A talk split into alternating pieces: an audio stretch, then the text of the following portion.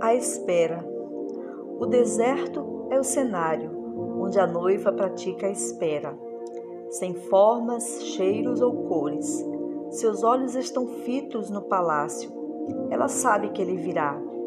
Ações que apontam para a festa. Ela treme, rende-se, tem um alvo, deixá-lo satisfeito.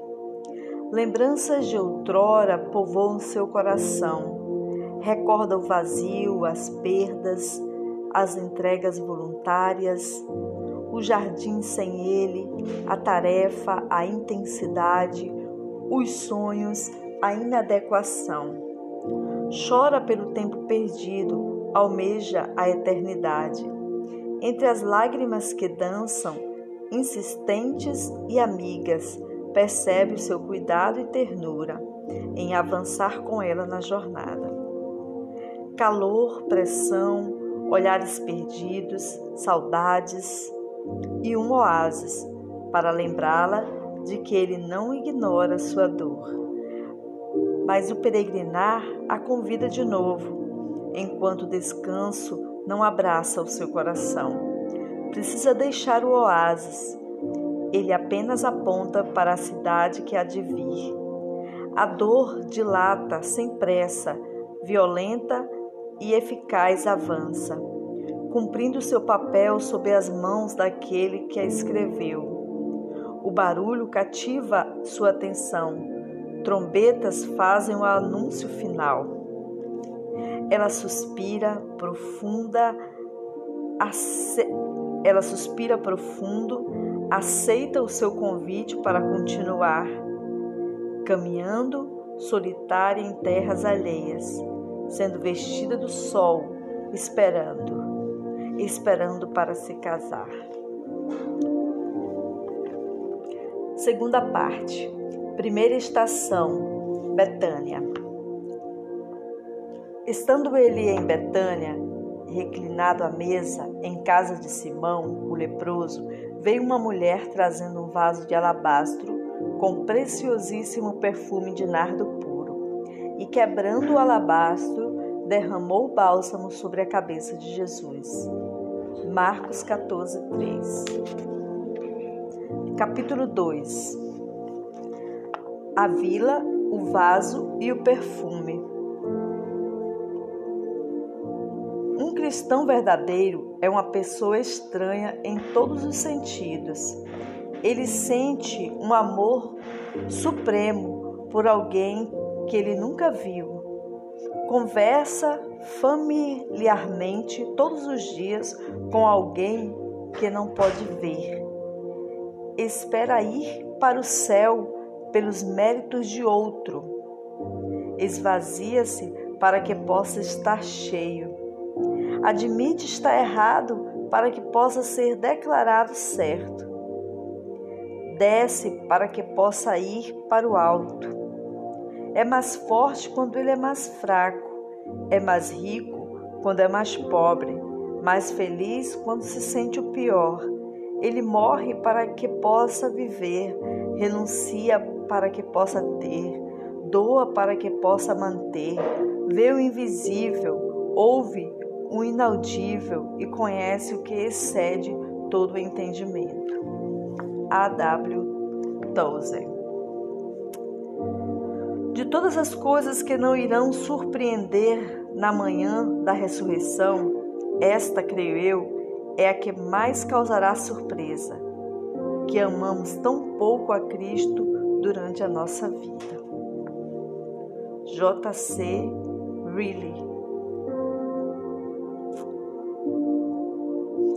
ler de novo esse.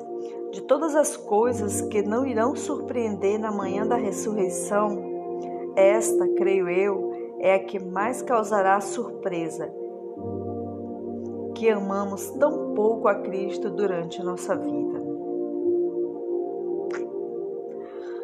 Então os levou para Betânia e, erguendo as mãos, os abençoou. Lucas 24, 50.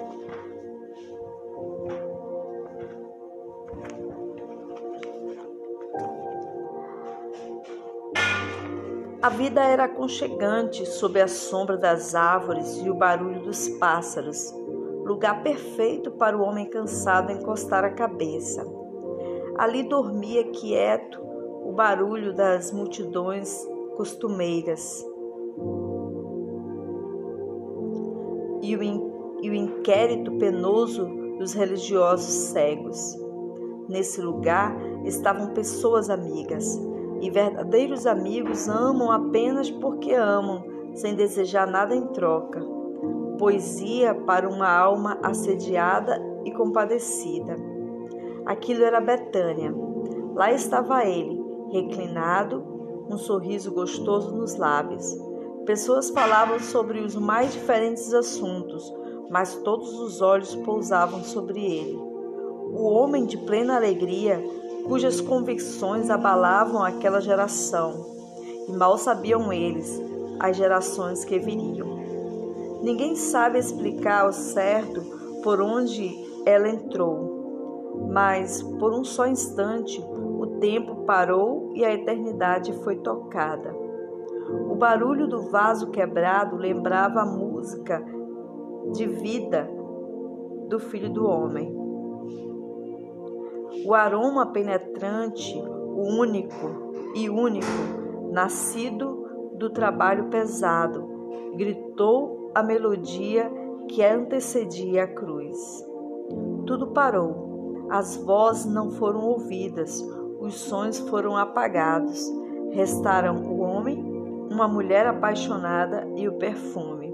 Seus olhos amáveis sorriram e ele apenas balbuciou esse cheiro alcançará nações. Uma mulher, um tesouro e você.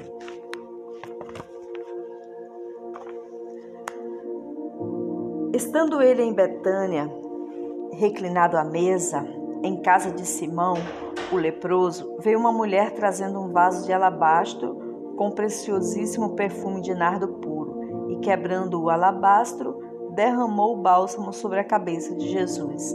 Marcos 14, 3.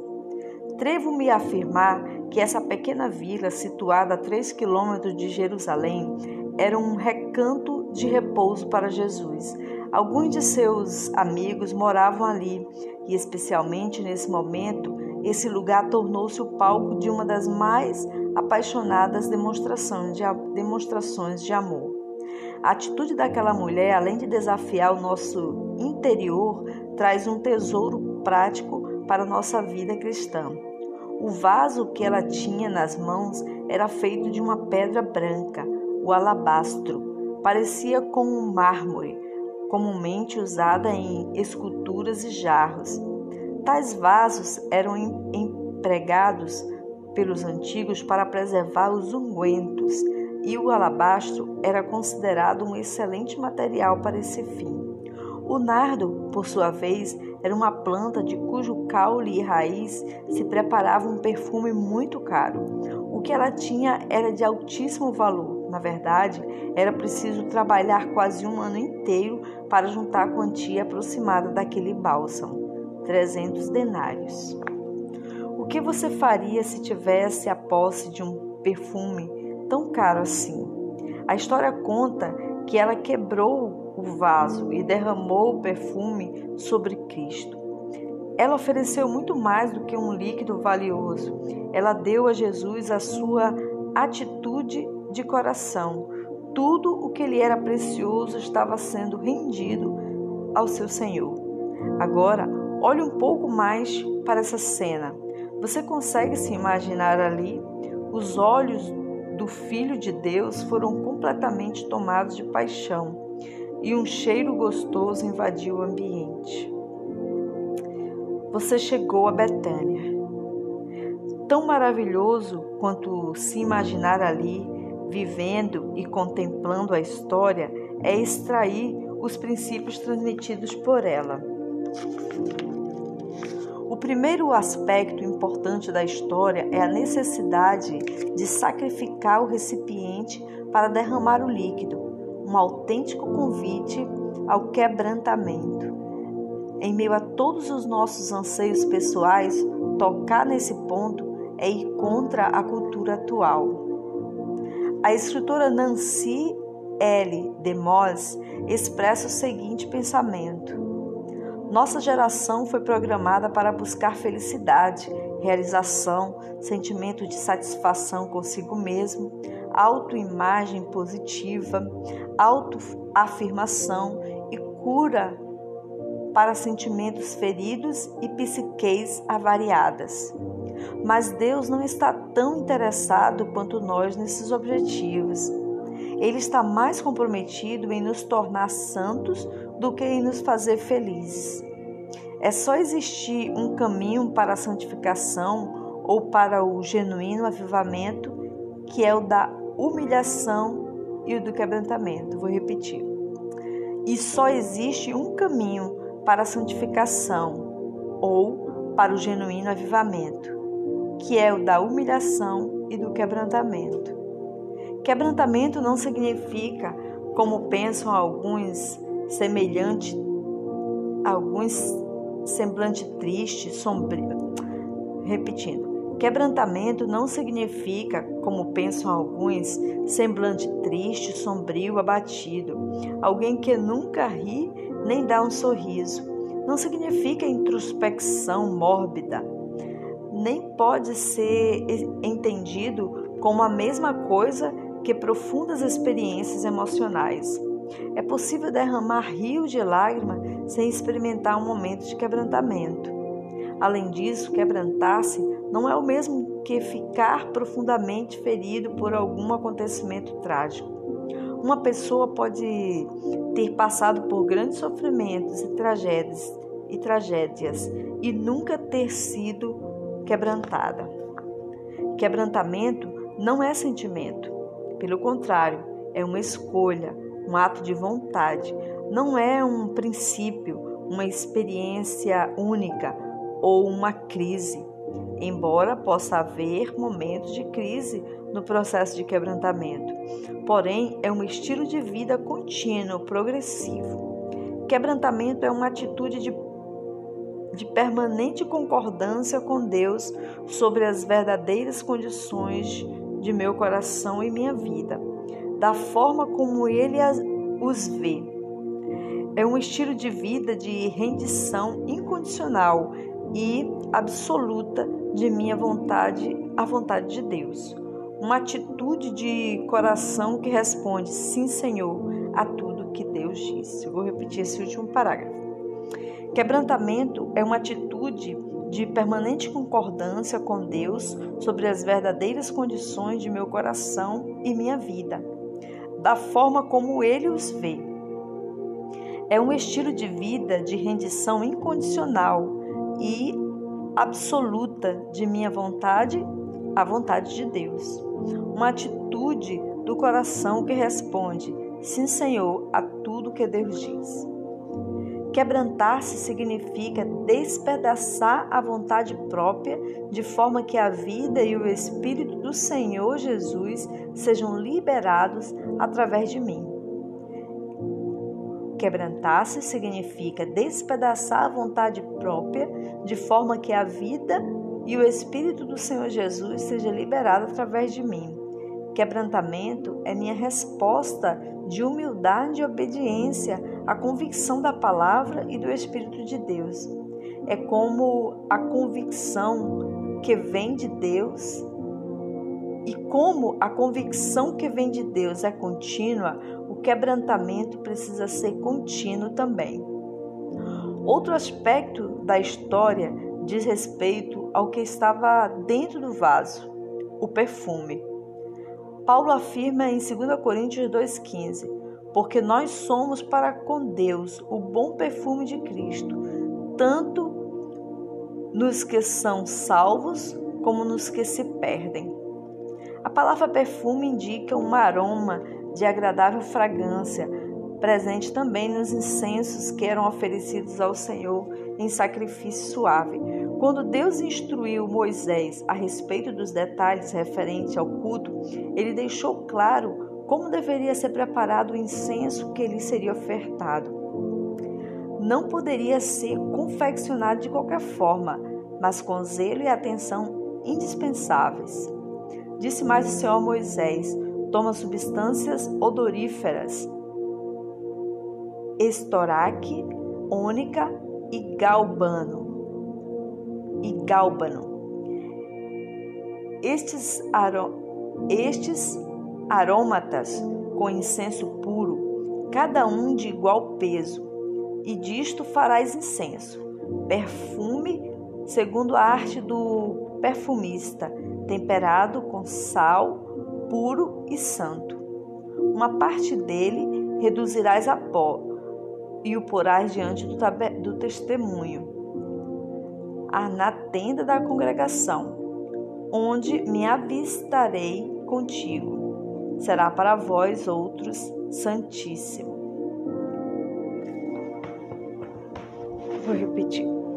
Uma parte dele reduzirás a pó e o porás durante e o porás diante do testemunho na tenda da congregação, onde me avistarei contigo. Será para nós outros santíssimos. Será para vós outros santíssimo. Porém o incenso que fareis, segundo a composição deste, não farás para vós mesmo. Santo será para o Senhor. Quem fizer tal como este para cheirá-lo será eliminado do seu povo. Quem fizer tal como este para cheirá-lo será eliminado do seu povo. Êxodo 30, 34 a 38. Imersos em cada uma dessas diferentes substâncias está presente um tesouro para a nossa vida cristã de rendição o estoraque, planta de cheiro muito agradável, da qual era extraída uma resina para, para usar na composição dos incensos. Essa palavra em hebraico, nataf, significa gotas de mirra, que, dentre outras coisas, serviam para o perfume. O estoraque nos faz lembrar que possuímos um cheiro. Aquilo que exalamos precisa expressar a vida de Cristo. Nossas atitudes, escolhas e nosso comportamento precisam espalhar o cheiro gostoso do nosso dono. Quando passamos perto de alguém que possui um odor agradável, somos atraídos. O contrário também é verdadeiro. Dia após dia, Somos colocados diante de pessoas e situações e temos a oportunidade de espalhar a fragrância de Jesus, atraindo-as ao nosso Deus. Certa vez perguntaram a John Wesley qual era o segredo para atrair as multidões a seus sermões. Ele respondeu: Eu me coloco em chamas e o povo vem para me ver queimar. O mundo está sedento por pessoas que se lancem a Deus de forma genuína e apontem o caminho segundo, ou melhor, e apontem o caminho seguro com seu cheiro.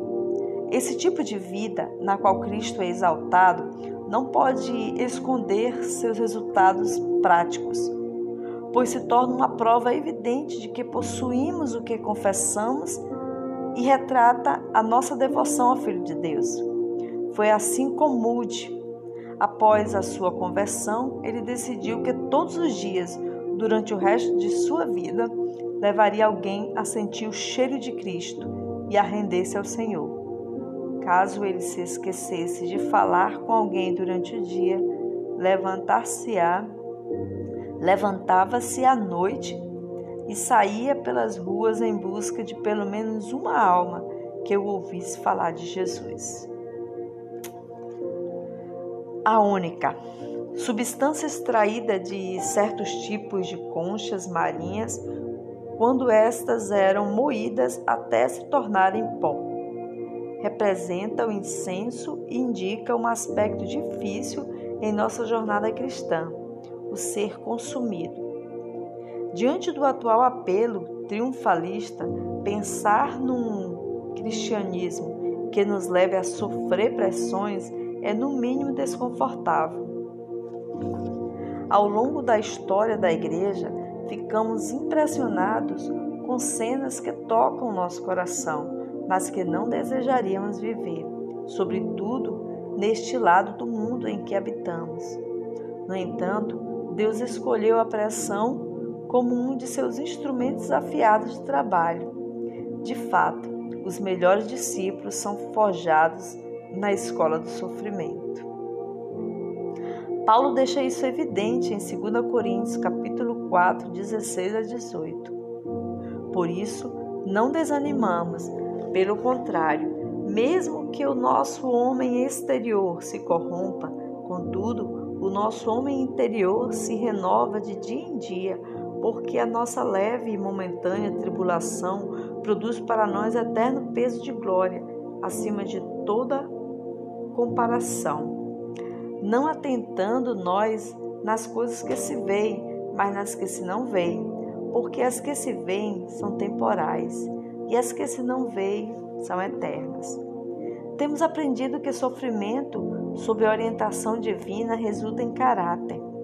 Esse tipo de rendição, de entrega, não é muito desejável, mas ela nos descentraliza. Temos aprendido que sofrimento sob a orientação divina resulta em caráter. Esse tipo de rendição, de entrega, não é muito desejável, mas ela nos descentraliza. Quando decidimos fugir desse instrumento, o nosso ego não é levado à cruz e avançamos sem quebrantamento e sem transformação à semelhança de Cristo. Hebreus 2,10 declara: Porque convinha que aquele, por cuja causa e por quem todas as coisas existem, conduzindo muitos filhos à glória, aperfeiçoasse por meio de sofrimento o autor da salvação deles. E a passagem 5, 8 continua o assunto dizendo: Embora sendo filho, aprendeu a obediência pelas coisas que sofreu. Alexandre McLaren faz um comentário sublime acerca desse ponto em sua exposição. Não foi um aperfeiçoamento de caráter moral, mas a complementação de sua preparação para a obra de líder e autor da nossa salvação. Antes de sofrer, ele tinha a compaixão de Deus depois de sofrer, tinha compaixão de um homem.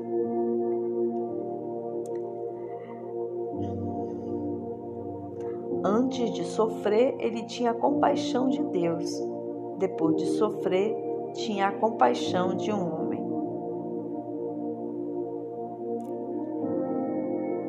Não foi um aperfeiçoamento de caráter moral, mas a complementação de sua preparação para a obra de líder e autor da nossa salvação. Não foi um aperfeiçoamento de caráter moral, mas a complementação de sua preparação para a obra de líder e autor de nossa salvação. Antes de sofrer, ele tinha compaixão de Deus. Depois de sofrer, tinha compaixão de um homem. Em seu livro Fiéis até o Fim, Duane Arnold e Robert Hudson é, narram a história de um bispo da Igreja Episcopal do Irã que teve o filho assassinado por causa da pressão contra o cristianismo. Imagine a dor desse homem e sua reação imediata.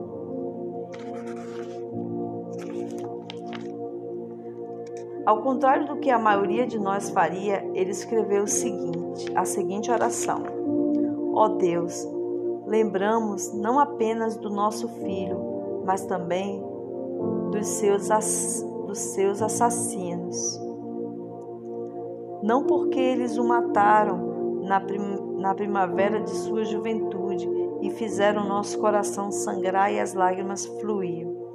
Não porque, mediante esse ato selvagem, mais desgraça trouxeram sobre o nome do nosso país entre as nações civilizadas do mundo.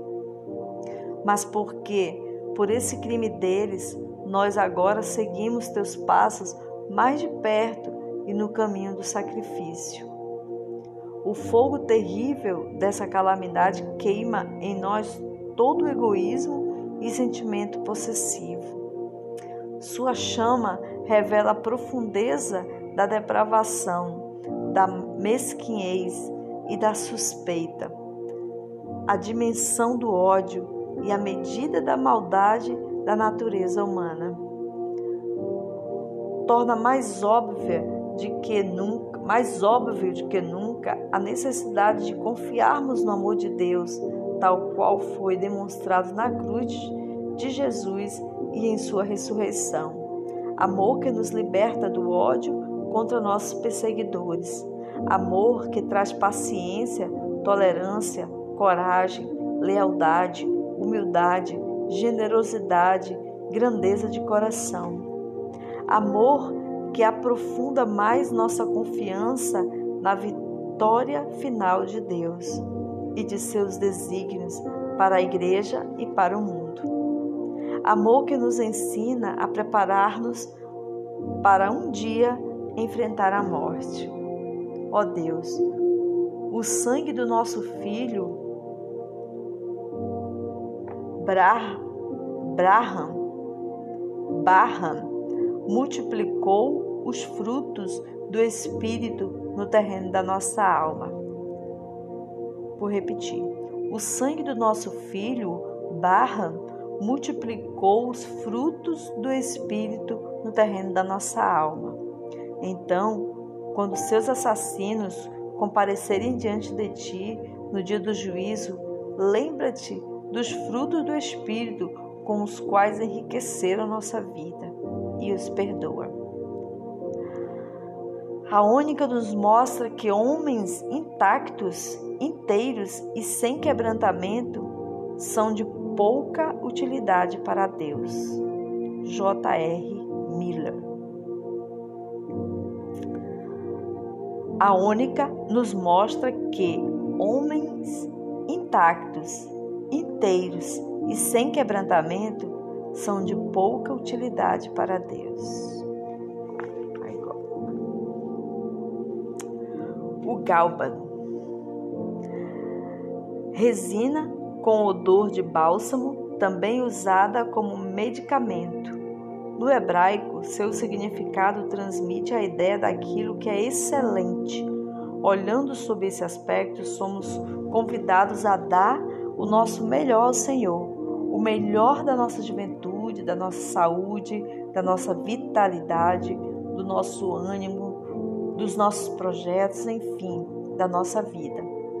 Dar é um aspecto do caráter de Deus e cometemos um erro grave ao estabelecer o princípio da dádiva apenas quando os relacionamentos, o relacion... Não, desculpa, vou repetir. Dar é um aspecto do caráter de Deus e cometemos um erro grave ao estabelecer o princípio da dádiva apenas quando o relacionamos ao que é material. Na verdade, Deus não precisa de nada, pois Ele é completo e absoluto em si mesmo. A prática do dar é um exercício que vai contra a nossa própria natureza egoísta. Quando pensamos, por exemplo, em render-lhe os nossos sonhos e projetos, dando-lhe o espaço de sonhar e projetar por nós, notamos que somos bastante exclusivistas. Na maioria das vezes, impedimos que algumas áreas específicas sejam entregues.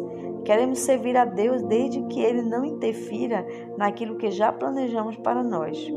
Claro que não somos suficientemente sinceros para afirmar isso verbalmente, mas as nossas atitudes vão se tornando gritos penetrantes aos ouvidos e ao coração daquele que descuidadamente chamamos de Senhor.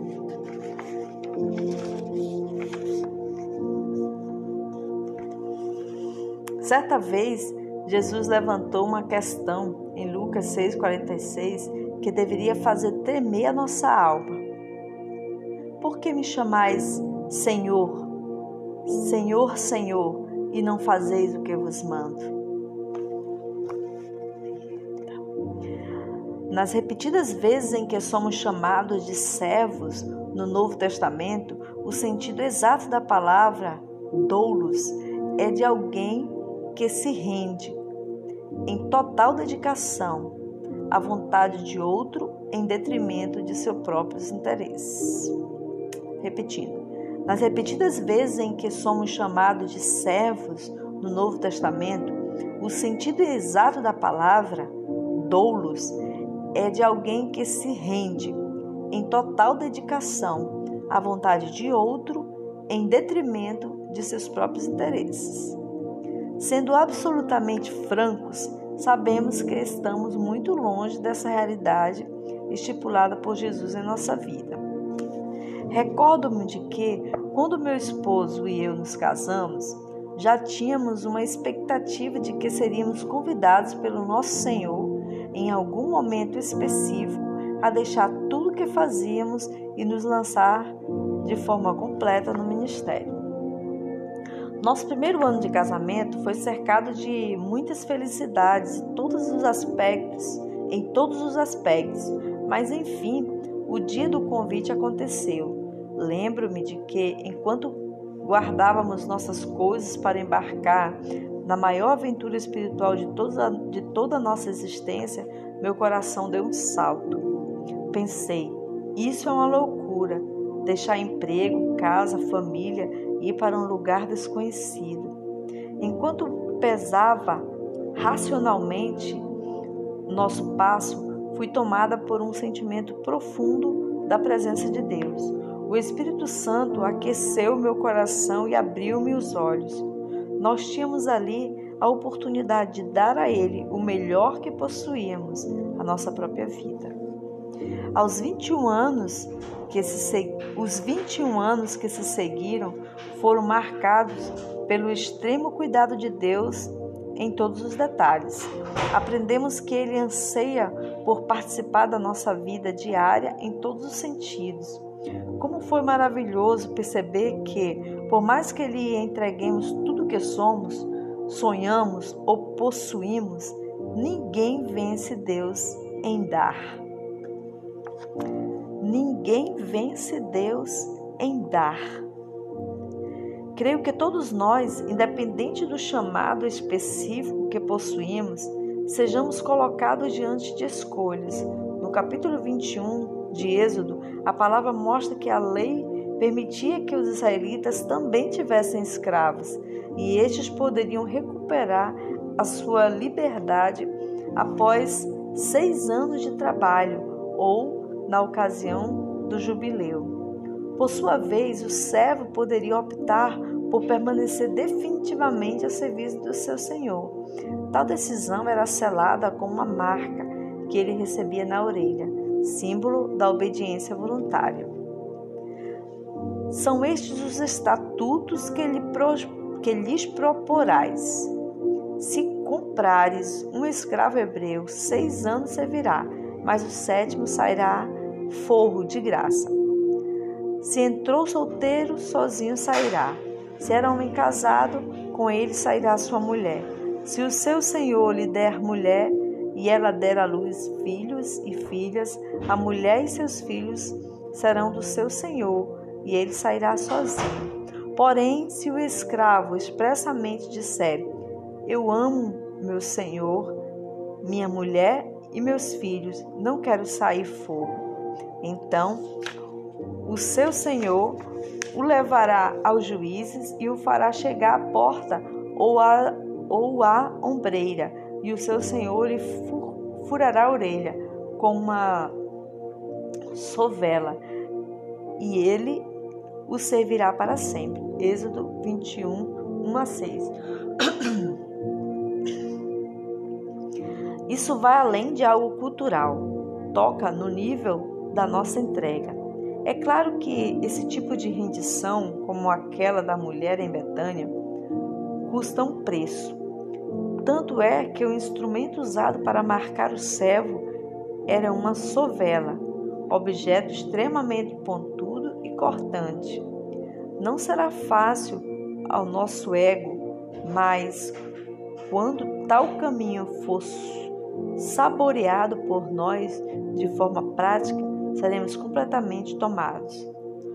Como costumo dizer, ficamos estragados. Como costumo dizer, ficamos estragados.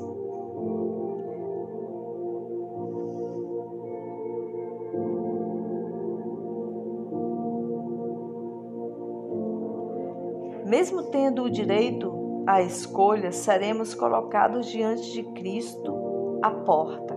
João 10, 7. E nos será dada a oportunidade de lhe oferecermos nossa obediência voluntária.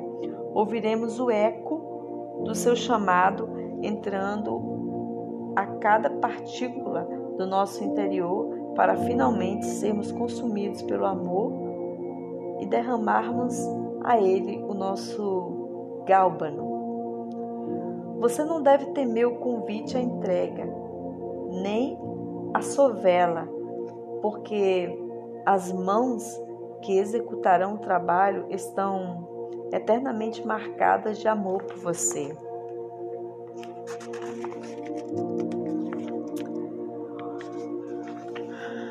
Você não deve temer o convite à entrega, nem a sovela, porque as mãos que executarão o trabalho estão eternamente marcadas de amor por você. O incenso puro. Substância seca, aromática, retirada por meio de cortes feitos nas cascas das árvores. O significado no hebraico deriva da palavra sucar, ou melhor, zakak, traduzido como pureza, torna-se tornar-se limpo e brilhante. A casca em nós, tudo aquilo que não é semelhante ao caráter de Cristo, precisa ser cortado, retirado. Nosso apego ao pecado, a velhos conceitos e comportamentos não podem permanecer em nós se de fato entendemos o que é a vida cristã. Sabedor do quanto a nossa identidade foi afetada pela queda e de como nos apegamos a essa velha identidade caída, Deus providenciou meios para que o processo dos cortes ocorra com eficácia e precisão. A arma mais poderosa para tal efeito é a obediência à Sua palavra porque a palavra de Deus é viva e eficaz e mais cortante do que qualquer espada de dois gumes, dois gumes e penetra até ao ponto de dividir alma e espírito, juntas e medulas, e é apta para discernir pensamento, os pensamentos e propósitos do coração. Hebreus 4:12. Aprove a Deus podar um homem chamado John John Bunyan, John Bunyan, permitindo que ele passasse 12 anos de sua vida numa prisão, algo que ele considerou uma dádiva dolorosa e frutífera. Os cortes de Deus nessa árvore chamada Bunyan trouxeram fortes benefícios. Esse homem, com quase nenhuma educação formal, exceto a escola de gramática, escreveu cerca de 60 livros e alguns deles ainda são impressos hoje, 350 anos depois. A sua obra mais conhecida entre nós, O Peregrino, retrata a sua própria canção experiente de caminhada com Deus. Numa criação da autobiografia de Bunny, Graça Abundante, ao chefe dos pecadores, repetindo, numa criação da autobiografia de Bunyan, Graça Abundante ao chefe dos pecadores, que inspirou John Piper a escrever o livro O Sorriso Escondido de Deus. Ele colocou, ele coloca em relevo a importância da palavra em sua jornada de purificação, citando 2 Coríntios 1:9. De fato, já tínhamos sobre nós a sentença de morte, para que não para que não confiássemos em nós mesmos, mas em Deus, que ressuscita os mortos. Acerca desse texto, afirmou Bunny: Por essa escritura foi-me permitido ver que, se eu quisesse sofrer da forma certa, deveria primeiro passar por uma sentença de morte sobre tudo o que sobre tudo o que possa apropriadamente ser considerado uma coisa deste mundo, considerando como mortos eu mesmo, meu contentamento e tudo mais, como também considerar-me morto para eles. Vou ler de novo. Por essa escritura foi-me permitido ver que, se eu quisesse sofrer da forma certa, deveria primeiro passar por uma sentença de morte sobre tudo o que possa apropriadamente ser considerado uma coisa deste mundo, considerando como mortos eu mesmo, meu contentamento e tudo mais, como também considerar-me morto para eles. Em segundo lugar, viver em Deus, que é invisível, como Paulo disse em outro lugar, o caminho o caminho para não desfalecer é fixar os olhos, não naquilo que se vê, mas no que não se vê, pois o que se vê é transitório, mas o que não se vê é eterno. Repetindo, em segundo lugar, viver em Deus, que é invisível. Como Paulo disse em outro lugar, o caminho para não desfalecer é fixar os olhos não naquilo que se vê, mas no que não se vê. Pois o que se vê é transitório, mas o que não se vê é eterno. Por isso, fixar, por isso, viver em Deus, que é invisível.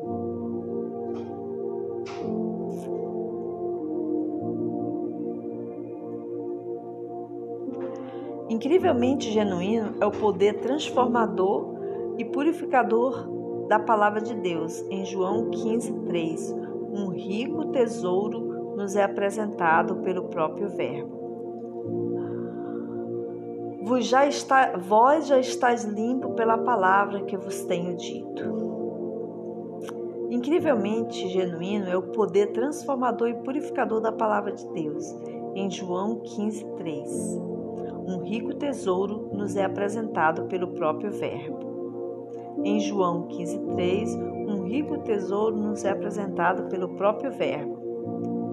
Vós já estás limpo pela palavra que vos tenho dito. Certo dia, quando li esse capítulo de João, completamente grata pela verdade de fazermos parte de uma videira viva, de cuja seiva devemos alimentar-nos, meus olhos foram atraídos pela palavra já. Na minha curiosidade, comecei a, ras, a, a gastar tempo procurando compreender a presença dessa palavra na frase e cheguei ao seguinte aspecto. Essa palavra já, no grego, ed, significa algo seguro e certo e que ocorre imediatamente, ou seja, as Escrituras, quando observadas e vividas, têm um poder eficaz e imediato de purificação. Essa palavra já, no grego ed, significa algo segundo, algo seguro e certo e que ocorre imediatamente, ou seja, as escrituras, quando observadas e vividas, têm o poder eficaz e imediato de purificação. À medida que nos expomos a elas, vamos sendo podados e preparados para darmos frutos. Toda a mistura com o que é falso vai sendo retirada de nós e vamos aprendendo a viver um cristianismo genuíno.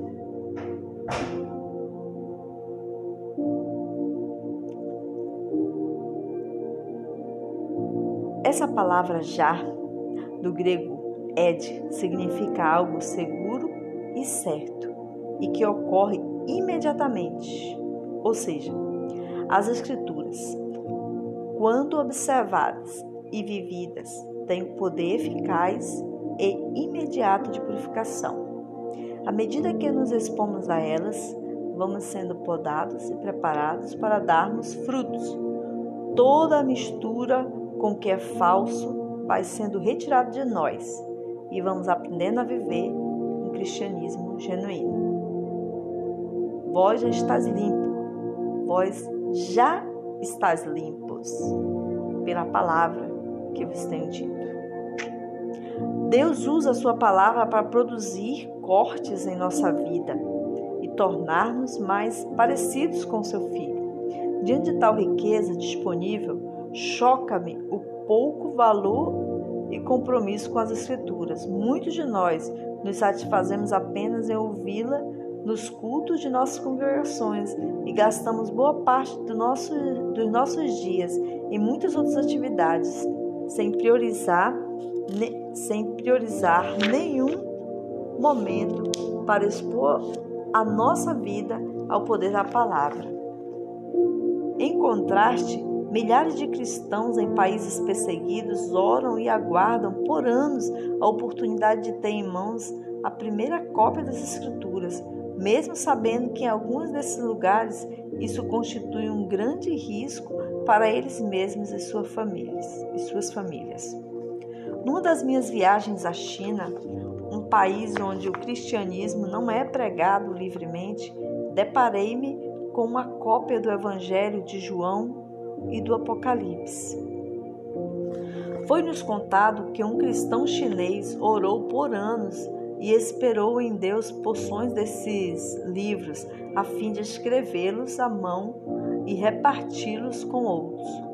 Quando toquei naquele pequeno manuscrito, observei que algumas de suas folhas estavam manchadas de lágrimas e não pude suportar a dor em meu coração medíocre e negligente, a dor de tratar com tanta irresponsabilidade o livro que me faz conhecer a vontade e os pensamentos de Deus.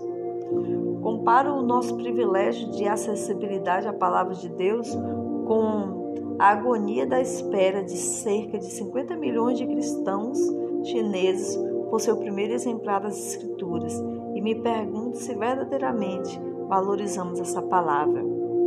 Quando a palavra encontrar em nós o lugar devido, afirmaremos como salmista: Quanto amo a tua lei, é a minha meditação todo dia. Puríssima é a tua palavra, por isso o teu servo a estima. Salmo 119, 97, 140. Vivendo o processo. Voltemos ao texto. Disse mais o Senhor a Moisés: Toma substância odoríferas estoraque, ônica e gálbano.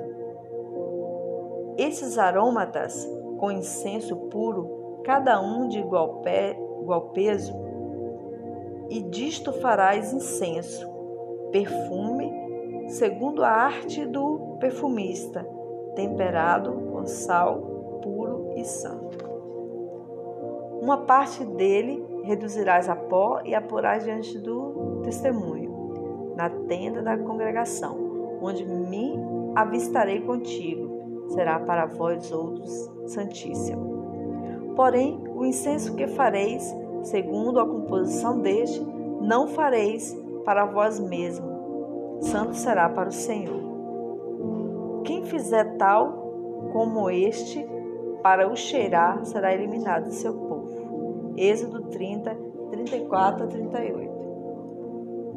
À medida que as substâncias eram recolhidas, deveriam ser entregues a um especialista, o perfumista, pessoa apta para o preparo do incenso. É importante ressaltar que o incenso não se destinava a uso pessoal, indicando que o que construímos em nossa vida precisa ser consagrado a uso exclusivo de Deus, não a vantagens pessoais.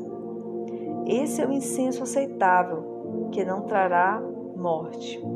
A mulher em Betânia trouxe profundo prazer a Cristo ao expressar seu amor simples e de alto preço. Ele foi tocado por sua sinceridade. Quando repousamos o nosso coração em Betânia, compreenderemos. Quando repousarmos o nosso coração em Betânia, compreenderemos que Nesse ponto da peregrinação, há um perfume que o Espírito Santo intenta gerar em nós, como vasos de honra quebrados e rendidos a Ele. Certamente faremos desse, desse pensamento de Tozer a nossa própria poesia. O homem que está crucificado tem os olhos voltados para uma só direção ele não pode olhar para trás. O homem crucificado está olhando apenas uma direção, que é a direção de Deus, de Cristo e do Espírito Santo. O homem na cruz não tem mais planos para si.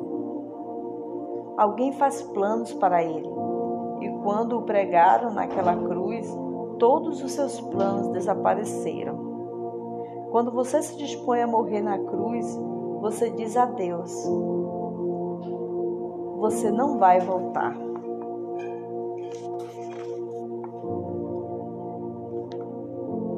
Meu pai, meu príncipe, meu amigo, sei que estou livre e por isso e posso ir às ruas, esquinas e lugares como alguém que bebeu do jubileu mas me avalio, meu coração queima, sinto estar frente à decisão que marcará o resto da jornada. Tenho medo, sou cativa da paixão que queima dentro de mim. Eis aqui minha vida, meu presente, meu futuro. Ó porta, toma a sua vela e conduz-me a ti mesmo. Deixa restar o lesão a entrega voluntária, a confiança, o dono e a escrava apaixonada. Vou ler de novo esse poema.